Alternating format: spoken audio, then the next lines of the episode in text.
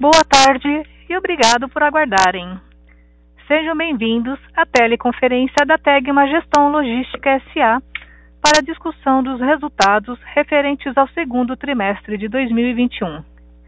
Estão presentes hoje conosco os senhores Marcos Medeiros, diretor-presidente, e Ramon Pérez, diretor financeiro e de relações com investidores. Informamos que este evento está sendo gravado e que todos os participantes estarão apenas ouvindo a teleconferência durante a apresentação da companhia. Em seguida, iniciaremos a sessão de perguntas e respostas, quando maiores instruções serão fornecidas. Caso algum dos senhores necessite de assistência durante a conferência, queira por favor solicitar a ajuda de um operador digitando o asterisco zero. O replay desse evento estará disponível logo após seu encerramento por um período de sete dias. Assim, gostaria de passar a palavra ao Sr. Marcos Medeiros, diretor-presidente da Tegma, que dará início à apresentação. Por favor, Sr. Marcos, pode prosseguir. Boa tarde a todos. Bom, sou o Marcos Medeiros, CEO da Tegma. Em nome de toda a empresa, agradeço mais uma vez a participação e mais uma teleconferência de resultados. Comigo aqui tem o Ramon Pérez, nosso diretor financeiro, o Ian Nunes e o Felipe Silva, da área de RI. Bom, no slide 2, é, como é de conhecimento de todos, né, a pandemia de Covid-19 impacta a economia global, tornando o ambiente extremamente volátil e colocando incertezas sobre declarações prospectivas realizadas nesta apresentação. A Tegma está fornecendo informações na data desta comunicação e reserva-se expressamente o direito de não atualizar quaisquer declarações contidas neste evento. No slide 3, é, passando, é, passando para o slide 3, né, começamos com o anúncio da aprovação do pagamento de dividendos inter intercalares referentes ao primeiro semestre de 2021 conforme a flexibilidade financeira da Tegma permite, pois aprovado o pagamento de 22,2 milhões de reais entre dividendos e juros sobre capital próprio, correspondendo a 59% do lucro líquido ajustado do primeiro semestre do ano e a 1,5% de dividend yield ou 3,8% nos últimos 12 meses. Os dividendos serão pagos no dia 19 de agosto e a data de corte será no dia 9 de agosto. O outro assunto positivo nesse trimestre corresponde ao recebimento, ao reconhecimento do crédito tributário proveniente do direito de excluir o ICMS da base do PiscoFins da empresa, que realiza a operação de logística integrada para o setor de químicos, o que resultou um impacto positivo de 5,7 milhões de reais no EBITDA da divisão, 3,2 milhões de reais positivos de correção monetária no resultado financeiro e 6 milhões de reais positivos no lucro líquido. O terceiro item é, trata da renovação de um dos mais relevantes contratos da logística industrial, que tinha, de acordo com os serviços prestados, dois vencimentos, 2021 e 2022 a partir dessa renovação, esse contrato né, terá um único vencimento em 2024, acumulando 17 anos de parceria com essa multinacional.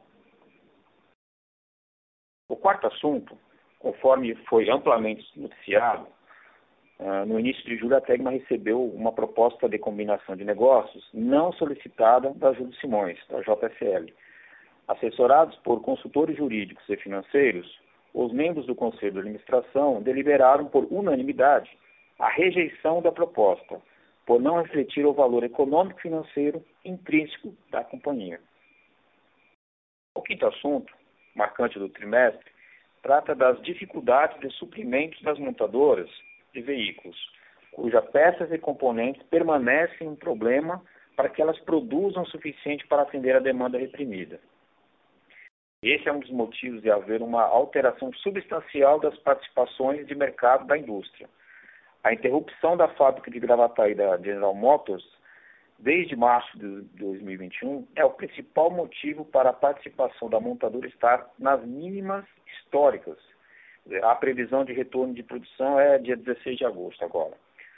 Por outro lado, montadoras que tiveram estratégias diferentes, mais ágeis para lidar com o problema, como a Hyundai e a Fiat FSA, já produzem e vendem em patamares superiores ao pré-pandemia.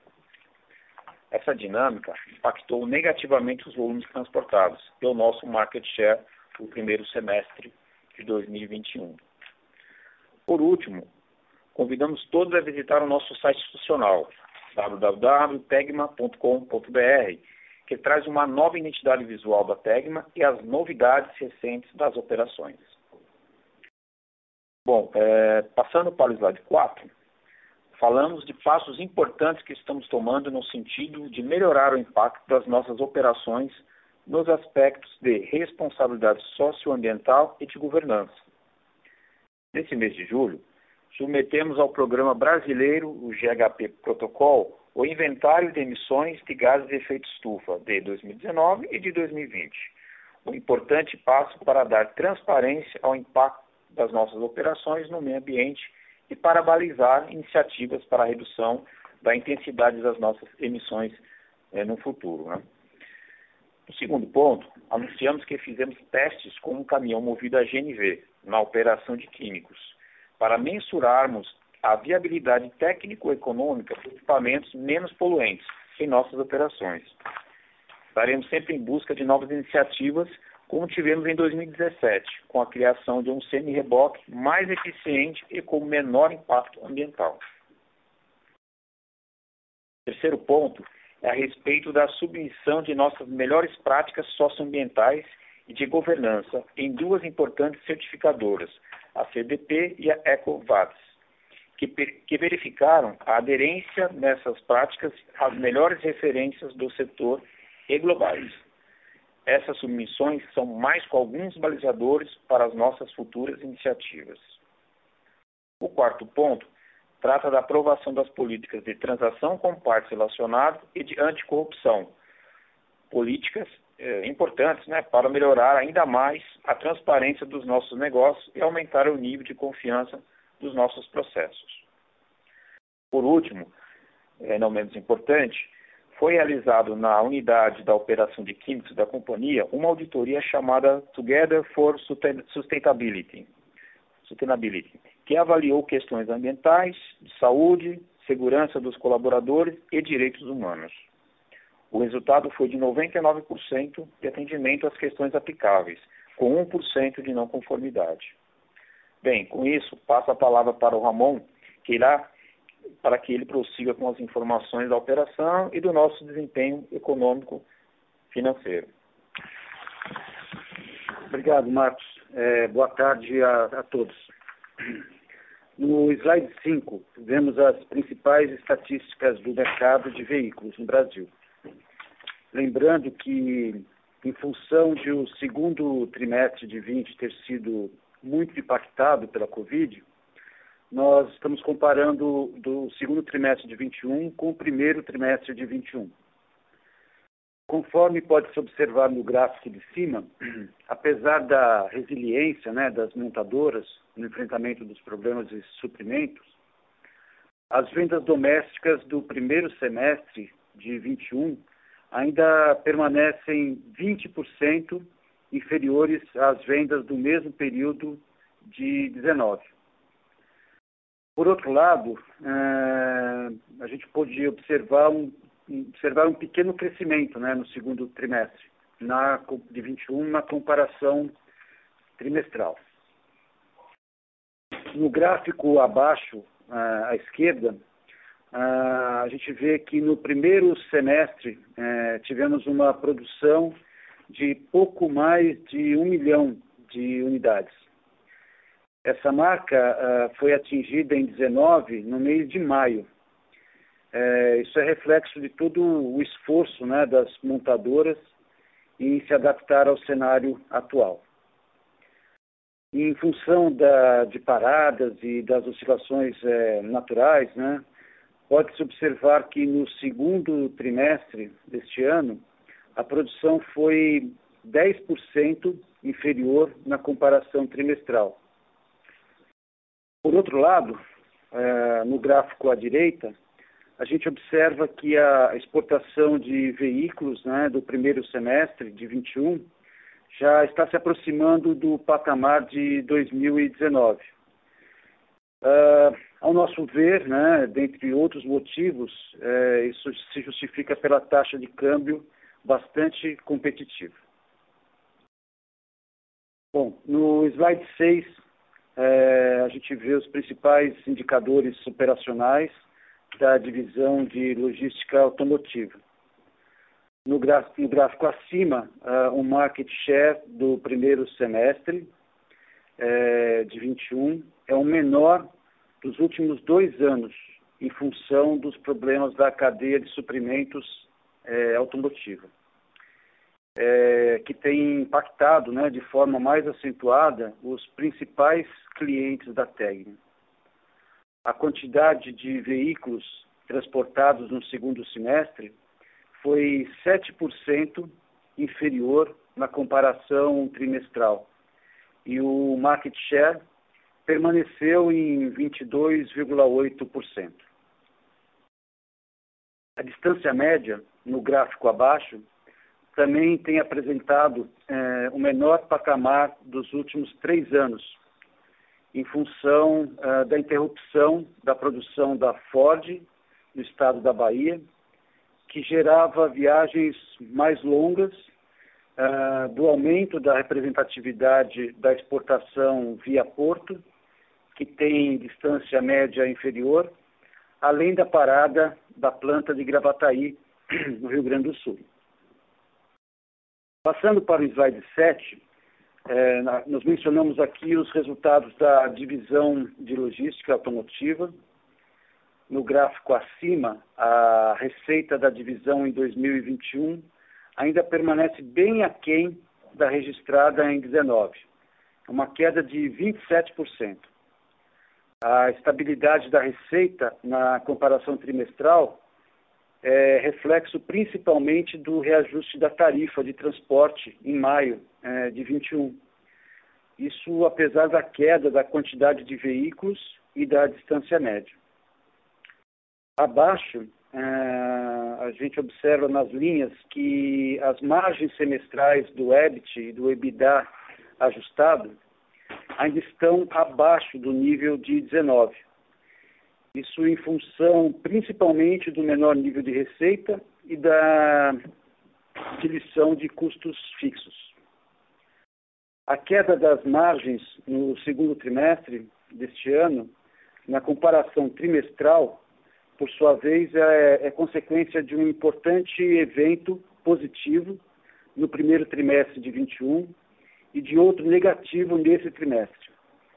Se não fossem esses eventos, as margens EBITDA ajustada da divisão eh, estariam em patamares entre 12% e 13% nos, em, em, ambos os trimestres. Ah, passando agora para o slide 8, eh, podemos ver os principais indicadores eh, operacionais da logística integrada.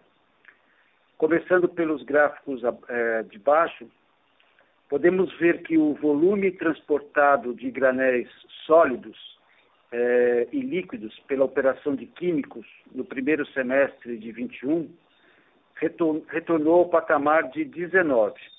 Isso é reflexo da movimentação atípica que aconteceu em 2020, proveniente da, da, dos efeitos da pandemia. Na comparação anual do segundo trimestre de 21, houve uma queda que reflete essa correção anteriormente mencionada e as oscilações naturais né, do, do, negócio, e que dependem é, da chegada de navios. O volume armazenado já médio ele, de granéis pela operação de químicos é, manteve-se é, elevado. A queda no segundo trimestre de 21 reflete essa correção versus o pico da crise no ano de 2020. Falando do gráfico de cima, a gente vê uma estabilidade da quantidade de viagens da divisão nos últimos três eh, semestres, incluindo a operação de eletrodomésticos e um crescimento de 8% uh, no segundo trimestre na comparação anual. Isso em função da maior necessidade de viagens para ampliar o estoque baixo de produtos químicos a granel de março de 2021. Já no slide 9, a gente mostra os resultados da logística integrada. Acima, a, a, temos a queda da receita líquida da divisão no primeiro semestre, uh, que reflete o término do contrato de um cliente da armazenagem e sua não renovação, pois apresentava rentabilidade que estava abaixo dos nossos parâmetros mínimos. Por outro lado, o destaque mais importante é, é o faturamento da logística industrial, que se encontra em patamares é, recordes é, em 2021.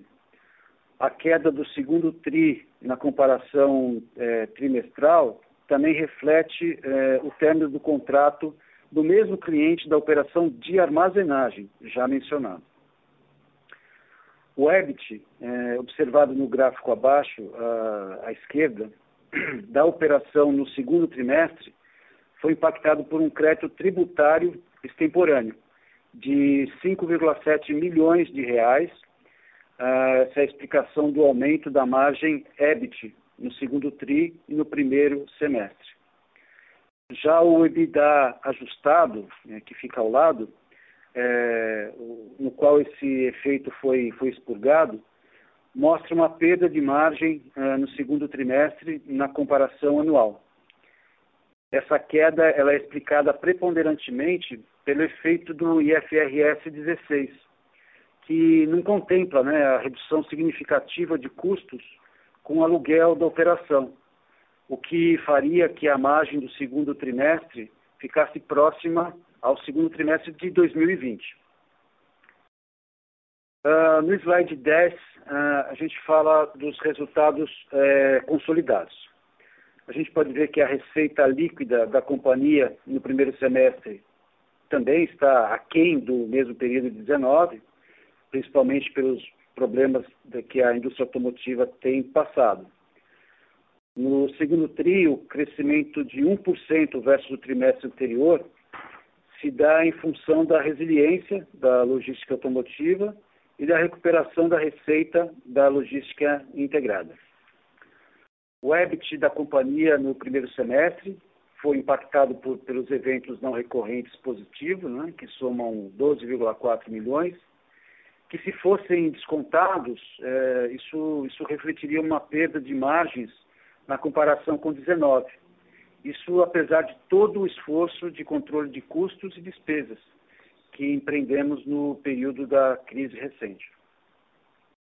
O EBITDA ajustado do segundo trimestre foi de 35 milhões, isso é uma margem de 14,9%, uma retração de 3,6 pontos percentuais versus o primeiro TRI de 21. Uh, ah, a gente não pode deixar de mencionar que o EBITDA do primeiro TRI foi positivamente afetado por eventos ligados à operação, que reduziram as despesas em 6,7 milhões e que, embora não tenham sido classificados como não recorrentes, prejudicam essa comparação. Por último, o lucro líquido à direita, com uma margem líquida de 10,2% eh, no trimestre e 9,4% no semestre. Também influenciadas pelos mesmos efeitos positivos já descritos e que somaram no semestre um efeito líquido de 10 milhões de reais. Se a gente desconsiderar esses efeitos, a empresa teria tido uma perda de margem líquida de 2,1 pontos percentuais no semestre isso em comparação com 2019, em função da queda da receita líquida né, nesse período. Uh, bom, essa queda dessa magnitude, ela se deu principalmente em razão dos cortes de custos realizados ao longo da crise e da melhora significativa do resultado da equivalência patrimonial, é, equivalência que é proveniente do bom resultado da nossa joint venture, é, a GDL, nos últimos dois anos. Bom, mais adiante, no slide 11, a gente mostra no gráfico à esquerda o fluxo de caixa livre da companhia, que conforme a gente pode observar, né, nos últimos três anos, tem sido resiliente, mesmo em anos de crise. Já o fluxo de caixa do segundo TRI é, foi negativo. Isso resultado, é resultado pior em comparação com o segundo TRI de 20, em razão principalmente do aumento do ciclo de caixa mostrado no gráfico ao lado. Esse ciclo de caixa do segundo TRI, de 46 dias, foi maior quando comparado com os últimos três trimestres, que foram em torno de 39 dias. É, esse aumento ele ocorreu em função de uma postergação, é, por razões é, comerciais, né, por questões comerciais, do recebimento pelo transporte na operação de logística de veículos, é, e que a gente não acredita que seja recorrente. Por último, o CAPEX da companhia foi de 6 milhões no segundo trimestre e de 13 milhões no primeiro semestre, representando em torno de 2,7% da receita líquida. É, esses valores eles correspondem principalmente à aquisição de novas embalagens é, para operação de logística industrial, que tem demanda por embalagens de diversas especificações, isso faz parte do contrato com o cliente. É, obviamente que é devidamente rentabilizado de acordo com o custo de capital da companhia. Já no slide 12, é, nós mostramos detalhes sobre a nossa estrutura de capital. No primeiro gráfico, é, fica evidenciado que o caixa de 245 milhões de reais em junho de 21 é muito superior às amortizações da dívida bruta atual para os próximos quatro anos.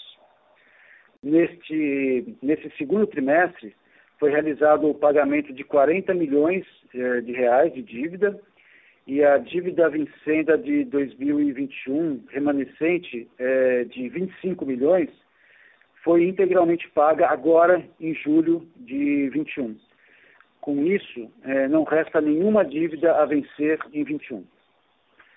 Sobre a composição da dívida líquida, na tabela abaixo, a gente pode ver que no segundo TRI de 21, tivemos um caixa líquido de 93 milhões. Isso aí reflete a estrutura bastante desalavancada da, da companhia. À direita e acima, a gente vê a evolução do custo da nossa dívida que aumentou em meados do ano passado, mas isso foi em função das captações realizadas para garantir a segurança de caixa da companhia. O custo da dívida em junho de 21 se reduziu para CDI mais 2,6%, em função do pagamento da dívida uh, anteriormente uh, mencionado. Por último, é, na parte de baixo, a gente mostra que o nosso rating permanece atribuído pela Fitch no patamar de A local, com perspectiva estável. Passando para o último slide, mostramos primeiro a evolução do nosso retorno, tanto sobre o capital investido quanto sobre o patrimônio líquido a gente destaca que o ROIC de 23,4% no segundo trimestre de 21 é, reflete a inflexão na tendência de queda que tínhamos desde o primeiro trimestre é, deste ano.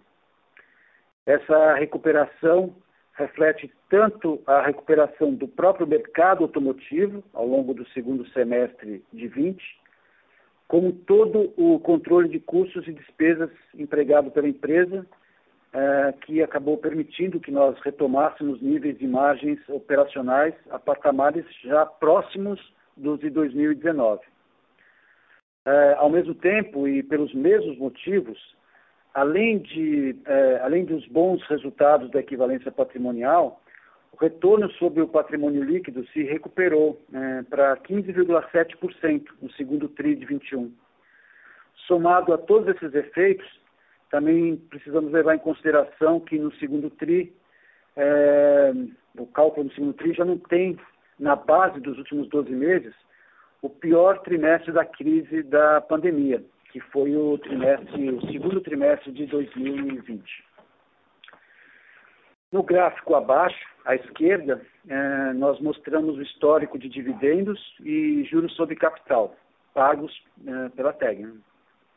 Conforme foi mostrado nos destaques do trimestre, foi deliberado a distribuição de 59% do lucro líquido quando excluídos a, excluída a constituição da reserva de incentivos fiscais do primeiro semestre de 21, o que corresponde a um dividend yield dos últimos 12 meses de 3,8%. Nos gráficos ao lado, apresentamos informações relacionadas às nossas eh, ações. Primeiro, no gráfico de, de acima, né, o gráfico de múltiplos, o preço-lucro em cinza ele se encontra no patamar mais baixo dos últimos trimestres, assim como o Enterprise Value por EBITDA, que foi de 5,6 no segundo trimestre de 21, é, em função principalmente das incertezas relacionadas ao mercado automotivo. É, mas é importante lembrar que as estimativas dos analistas de sell side elas foram atribuídas no final de 2020 e logo no início desse ano.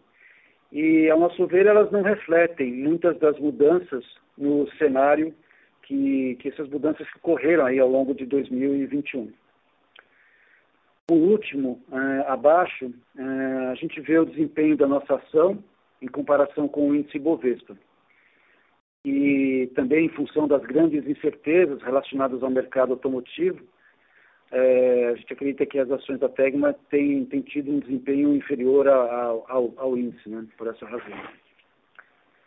No, no slide 14, é, antes de passarmos para a sessão de perguntas e respostas, eu gostaria de lembrar do pedido de para que vocês, por favor, avaliem nossos resultados por meio do QR Code ao lado, para que a gente possa melhorar as nossas é, divulgações. É, obrigado.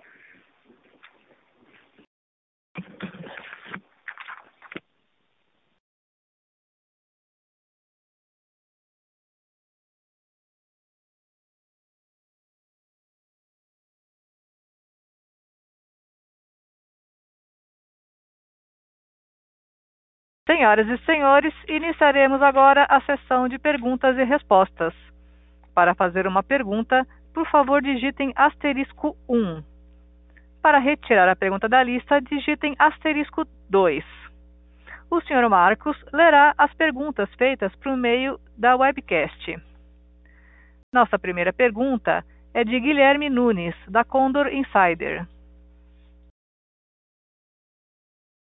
Alô, consegue me ouvir? Sim. Oi. É, perfeito. É, eu queria tirar duas dúvidas a primeira é referente um, um pouco né, é, relacionada com a, com a tentativa de combinação dos negócios pela JSL. Eu queria entender que, é, como vocês possuem uma estrutura de capital uh, bem tranquila, é, vocês se veem sendo o consolidador em si desse mercado, partindo para as aquisições, ou vocês acreditam que vão mais uh, permanecer do jeito que estão, não tentando procurar esse crescimento, mas focando organicamente mesmo? E a segunda, é, vocês comentaram que uh, algumas das empresas das quais vocês possuem os contratos estão sofrendo com um pouco de pressão, né? Tanto uh, por conta de produção em si, das faltas de produtos, entre outros motivos. Como que vocês estão vendo isso é, no decorrer desse terceiro trimestre? A, situação já está melhorando ou continua bem parecida com o segundo trimestre? Obrigado.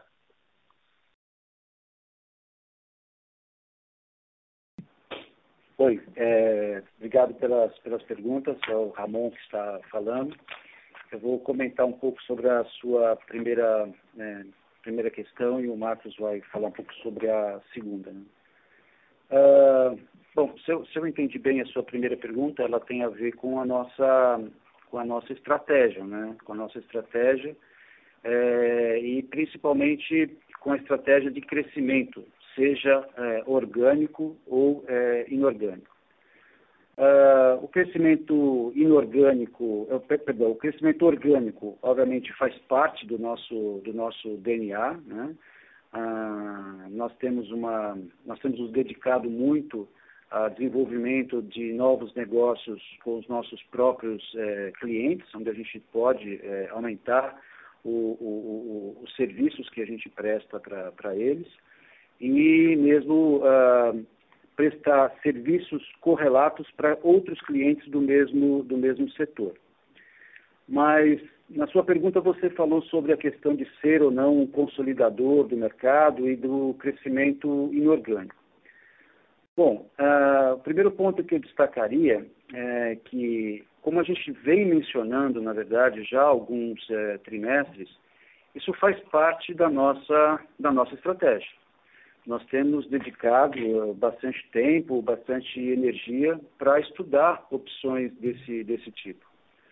Uh, a Tegma, pela sua, pela sua estrutura eh, operacional, pelo, pelo baixo nível de, de capital intensivo né, que, é, que é necessário, ela é uma empresa que gera caixa. Isso aí pode ser visto é, é, pelo nosso enfim, caixa operacional, pelo nível de, de, dividendos que a gente que a gente tem praticado nos últimos nos últimos anos. Então isso nos vocaciona, na verdade, a, a poder utilizar essa nossa capacidade, né, de alavancagem de recursos para é, crescermos da maneira inorgânica, né, através de operações de M&A, através de um processo de consolidação. Então, o que eu posso é ratificar que isso está dentro das nossas, da nossa estratégia e que a gente tem trabalhado bastante para poder é, é, é, realizar alguma transação nesse sentido. Ô Guilherme, aqui é o Marcos, eu vou responder a segunda parte da tua pergunta, né? Bom, essa, essa é uma pergunta realmente, como você viu aí nos nossos resultados, né, e até as notícias de outros, né, realmente essa falta de peças, né, de componentes, especialmente os semicondutores, eles têm realmente trazido um grande impacto para a produção, né. O que a gente conseguiu também constatar é que esses impactos têm sido diferentes, né, assim, tem montadoras, né, que têm, têm reagido de uma forma diferente da outra, tal, isso um pouco em função de estratégia de estoque, eh, supply chain, enfim, né, ou seja, o impacto ele é alto né, para todas, mas algumas aí conseguiram realmente ter conseguido aí é, minimizar um pouco esses impactos, né. Bom, para a gente aqui naturalmente, né, o retorno da GM agora, né, a partir de agosto, é uma ótima notícia, né. Vocês sabem que a GM tem uma importância para nós aqui, né, com o Onix, né, que é um carro que o carro, o Onix é impressionante, ele, ele precisa de muitos semicondutores, né, é um carro que realmente sofreu muito aí o impacto e por isso essa parada longa aí que a, que a GM fez, mas agora com a retomada, acho que isso o, vai, vai, começa a melhorar um pouco, né.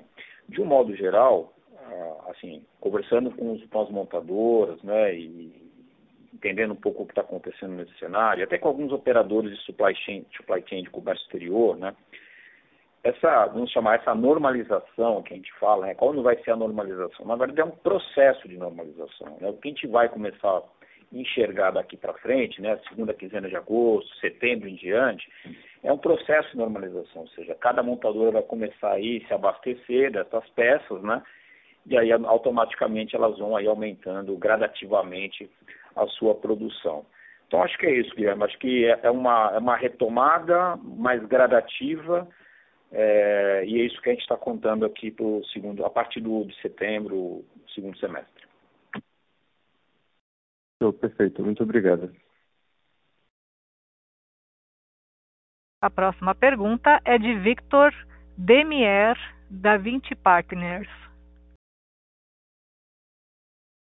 Boa tarde, Marcos. Boa tarde, Ramon. É, obrigado aí por, por pegar minha, minha, minhas perguntas aqui. É, eu, tenho, eu tenho duas aqui, na verdade, do, do meu lado. É, Primeiro é relativa, vocês comentaram aí no, no, no resultado de vocês, né? E acho que é uma notícia super positiva essa renovação aí do, do contrato lá na parte de logística de químicos, né? É, eu queria assim, entender né, que, o que vocês é, puderem abrir aí de informação né, sobre né, as condições dessa, dessa renovação aí, eu acho que seria é, super legal para a gente entender, né? É, a, a, dinâmica da, da, dessa parte da logística integrada uh, nos, nos, próximos anos. Eu, eu acho que a, a, minha outra pergunta é, é, liga até um pouco na, na pergunta ante, é, anterior, que é essa questão da, da fábrica, né, da, da, produção do Onix. Né? Parece que última notícia que eu tenho aqui que dia 16 a GM né, ia voltar com a, com a produção. É, só que eu, eu, queria só pegar uma sensibilidade de vocês, assim, do que, que né, talvez foi passado para vocês, de questão de turnos, né, se vai voltar só com um, ou se vai é, ser uma produção um pouco mais forte, né, enfim, só para ter uma ideia. É, obrigado. Ô, Victor, aqui é o Marcos, é, obrigado pelas perguntas. É, então, esses contratos né, que nós renovamos, né, você viu que um contrato ele vence, teria o vencimento agora em dezembro de 21 e o outro em dezembro de 22, né? E aí, até por se tratar de um cliente que nós temos aí uma, uma, um relacionamento né, de longa data, né? Nós, nós organizamos os contratos de uma forma que os dois, então, passassem a vencer a, em 2024, né? e com isso traz a oportunidade de a gente fazer novos investimentos, né, revitalização de equipamentos e até mesmo equipamentos aí mais sustentáveis, como a gente citou esse teste que nós fizemos, né. É, é naturalmente aqui, Vitor, eu não consigo te abrir mais detalhes, né, por uma questão de confidencialidade comercial, mas o que eu posso te dizer, né, para nós aqui foi muito, muito importante essa renovação. Primeiro que demonstra a confiança do cliente, né, na, na Tegma, no trabalho que a gente tá, tem, tem desenvolvido, né? Naturalmente, essa renovação trouxe alguns desafios para a gente, do ponto de vista de melhorar em tecnologia, criar dashboards, torre de controle, ou seja, a gente renova, mas com a barra mais para cima, ou seja, trazendo mais tecnologia e excelência operacional. Que para a gente isso é tudo que a gente quer ouvir dos nossos clientes. Né? Esse é o nosso objetivo, realmente, de, de, buscar contratos como esses que conseguimos aí agregar valor para o cliente e, e para nós. Tá? Então, realmente foi, é, sobre esse, essa renovação foi isso. Tá? Era um contrato de armazenagem de serviços e um outro de transporte, e agora a gente consolidou os dois aí numa, numa única data. Bom, a outra parte do Onix, Onix que você colocou, né? É, a, a, gente também, por enquanto, tem essa mesma data, tá, Victor, do dia 16 de agosto, né? E a princípio volta com um turno. E aí, conforme eles forem sentindo, né, essa questão do abastecimento das peças, tá? Como eu falei, o Onix, é, ele incrivelmente consome muitos semicondutores, né? Eles vão aí partindo para o segundo turno e, e, terceiro turno, né? Então, acho que, mas começa com um turno e aí vai crescendo de acordo com essa retomada aí, Victor. Tá entendido. Obrigado, Marcos. Senhoras e senhores, lembrando que para fazer perguntas basta digitar asterisco 1.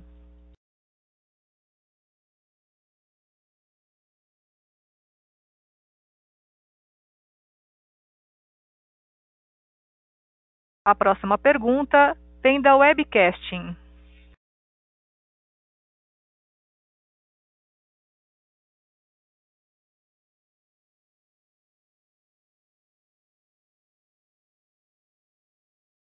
Foi, o Ramon, bom, eu, eu entendi aqui que é para eu ler a pergunta, então, é, como vocês, é, como vocês, é do, é do Gustavo, né, é, como vocês avaliam as estimativas dos sell sites sobre a empresa? Para cumprir ah, aquelas estimativas, o segundo semestre teria que ser bem forte, não? Bom, é, eu acho até que eu, eu mencionei, assim, a, a, en quando eu estava comentando sobre os nossos múltiplos, né, que elas estão, que eles estão bastante afetados, né, quando são calculados aí sobre o consenso, consenso, consenso de mercado, né, é, eles estão afetados por, por projeções que foram feitas no final do ano passado ou no comecinho desse ano e que não, não consideravam todo o impacto que está havendo na indústria automobilística em função dessa falta de componentes. Eu posso, sem entrar no detalhe de números, mas eu posso dizer para vocês que as nossas projeções né, para crescimento de, de, do volume em 2021, obviamente, eram muito maiores no, quando nós fizemos nosso orçamento no ano passado, no final do ano passado, do que agora. Né? E para para falar de mercado né, e para refletir essa necessidade de eh, atualização dessas, dessas eh, projeções, né, eu me lembro que no final do ano passado, acho que quando a Anfávia falava de 15% de crescimento para o ano de 2021, Uh, o mercado, vários analistas, não estou dizendo só a nossa avaliação, vários analistas consideravam que era uma projeção muito conservadora. E hoje essa projeção que era muito conservadora seria otimista nesse, nesse momento. Bom, é, parece que tem uma outra questão aqui que eu vou ler também. Dado o perfil é, de elevada geração de caixa da empresa, por que não opera com uma estrutura de capital mais alavancada? É do Gustavo Roni. É, essa é uma, é uma discussão é, recorrente. A gente, a, a, gente tem consciência de que nossa, nosso custo de capital ele é mais elevado é, é, é em função dessa baixa alavancagem, mas essa situação é, de, de, de balanço, essa estrutura de capital que nós temos hoje, ela está atrelada à, à, estratégia que a gente vem é, descrevendo de crescimento. É, inclusive, talvez, e digamos especialmente, do crescimento inorgânico.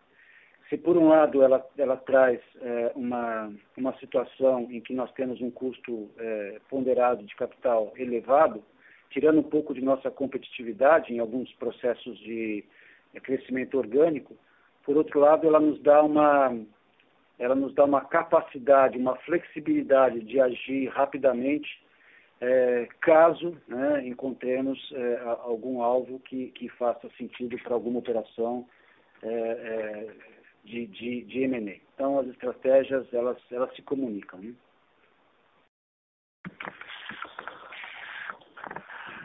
Tem uma outra pergunta aqui, é o Marcos, eu vou fazer a leitura. É, como está, é do André a pergunta, tá? Como está avançando o pipeline de aquisições? Quais setores em logística são prioridade em M&A?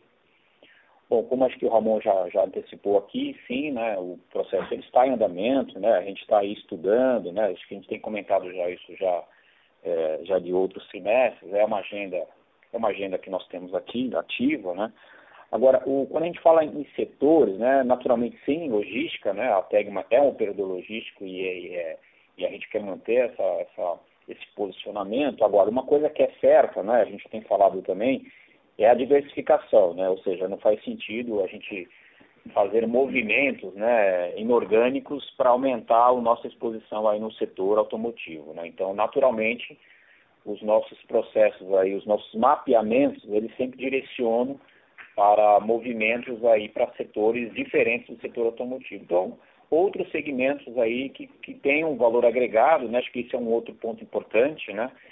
É, e esses, vamos dizer assim, possíveis alvos, né, que a gente possa estar tá monitorando, acompanhando o mercado, acompanhando todo esse processo que está acontecendo, é, nós, nós, naturalmente gostaríamos de manter aí, né, temos aí o desafio de manter os nossos, os nossos resultados, as nossas é, margens, né, o que de alguma forma é, nos coloca aí para em busca de alguns setores que têm valor, valor mais agregado. Né?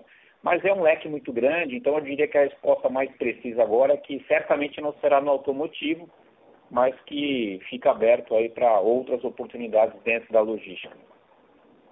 Especialmente empresas com logística integrada, né, para poder compor aí e fortalecer o nosso posicionamento desta divisão. Ah, bom, Ramon, novamente. É, outra pergunta do Pedro, é, Pedro Pimenta. Como vocês enxergam o cenário de crescimento de juros? Ah, bom, é, de certa forma, isso é, é positivo, né? no, digo, no sentido de que isso está, é, está indicando um aquecimento da, da economia, né? principalmente agora no segundo semestre. Né? É, o último posicionamento, da, uh, posicionamento do, do, do, Copom, né? divulgado ontem, né? da, da elevação da taxa de juros para 5,25, já indicou que eles, eles percebem isso como uma, uma inflação é, persistente, né? e deu a indicação, é, mencionar o aquecimento, o aquecimento da economia, né? da atividade econômica, então, esse é o lado positivo dessa, dessa, dessa situação, porque nós acreditamos que há uma, uma, uma demanda é, reprimida, né, é, especialmente na área de, uh, no setor de, de veículos. Né? Nós estamos preparados para atender essa, essa demanda.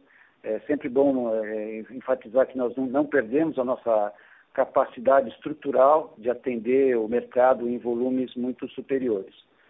Mas voltando à questão dos do juros, né, é, o outro lado da moeda, obviamente, é, isso acaba afetando a, a, a, a taxa de, de atratividade do, dos negócios e influenciando né, as, nossas, as nossas avaliações, é, as nossas avaliações para crescimentos é, orgânicos e inorgânicos. Mas nada que, ah, no, no, meu entender, principalmente considerando a estrutura é, desalavancada que a gente tem hoje, que venha afetar a nossa, a nossa estratégia. Tá?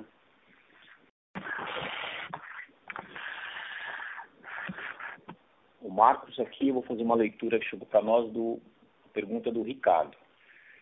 Como vocês estão vendo a recomposição e fortalecimento dos estoques dos clientes na logística integrada? Esse movimento ainda continua?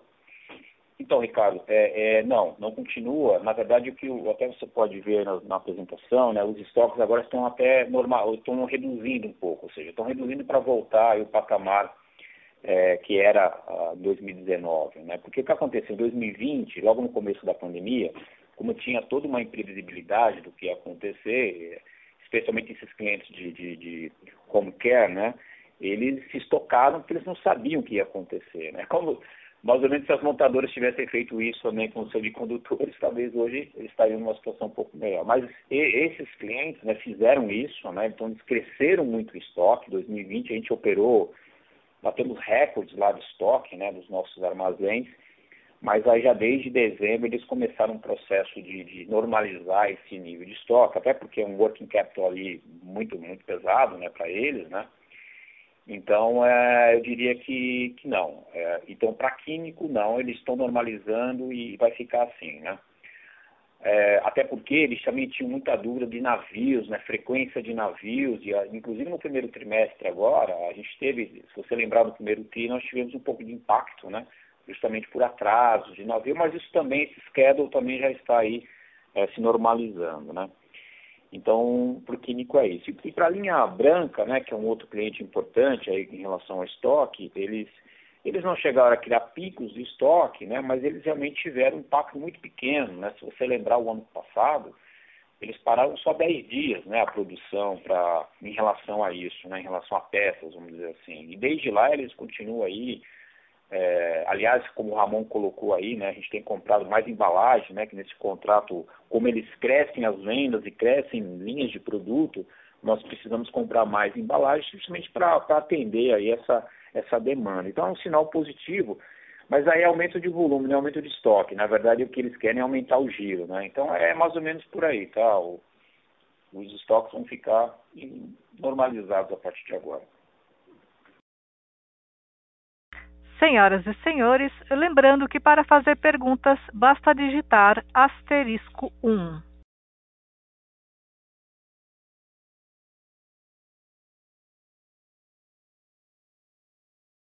Encerramos nesse momento a sessão de perguntas e respostas. Gostaria de passar a palavra ao Sr. Marcos para as considerações finais. Bom, pessoal, primeiro, muito obrigado aí pela participação e pelas perguntas, né? Sempre, como eu sempre digo, né, as perguntas sempre trazem uma reflexão nova para nós aqui da administração, para o Conselho de Administração. Então, primeiramente, agradeço aí as perguntas e as provocações, né? Então, mais uma vez, eu gostaria de agradecer a participação de todos, né? E reforçar que estamos confiantes, né? De que o setor automotivo conseguirá ultrapassar essas dificuldades atuais, né? De falta de peças e de semicondutores e que com o avanço do processo de vacinação no país e no mundo, né, a gente felizmente agora esse pegou aí um pouquinho o rumo, né, é, o mercado voltará a ser forte e sólido como antes. Né? A gente já tem aí acho que uma, um grande sinal positivo justamente essa demanda reprimida que a gente ouve aí das locadoras, né, e, e do próprio consumidor que tem fila de espera aí para alguns alguns modelos, né. É, nós aprendemos muito nos últimos meses, né? estamos mais preparados né? e motivados né? para atender os nossos clientes em sua retomada, seja ela gradativa ou não. Vamos manter a nossa estratégia de investir em excelência operacional. Acho que tudo que a gente falou aí de redução de custos né, operacionais e administrativos, eles têm como base é, melhorias, né, excelência operacional como base, né? É, e em tecnologia, que é aí não, não, tem como a gente melhorar processos sem tecnologia, né? Acho que a gente acredita muito aí nos pilares da logística 4.0. Então vamos manter a, é, vamos reforçar cada vez mais a nossa missão né, de agregar valor aí para os nossos acionistas e para os nossos clientes.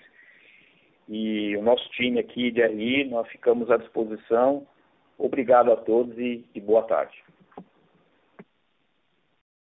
A audioconferência da Tegma está encerrada. Agradecemos a participação de todos e tenham uma boa tarde.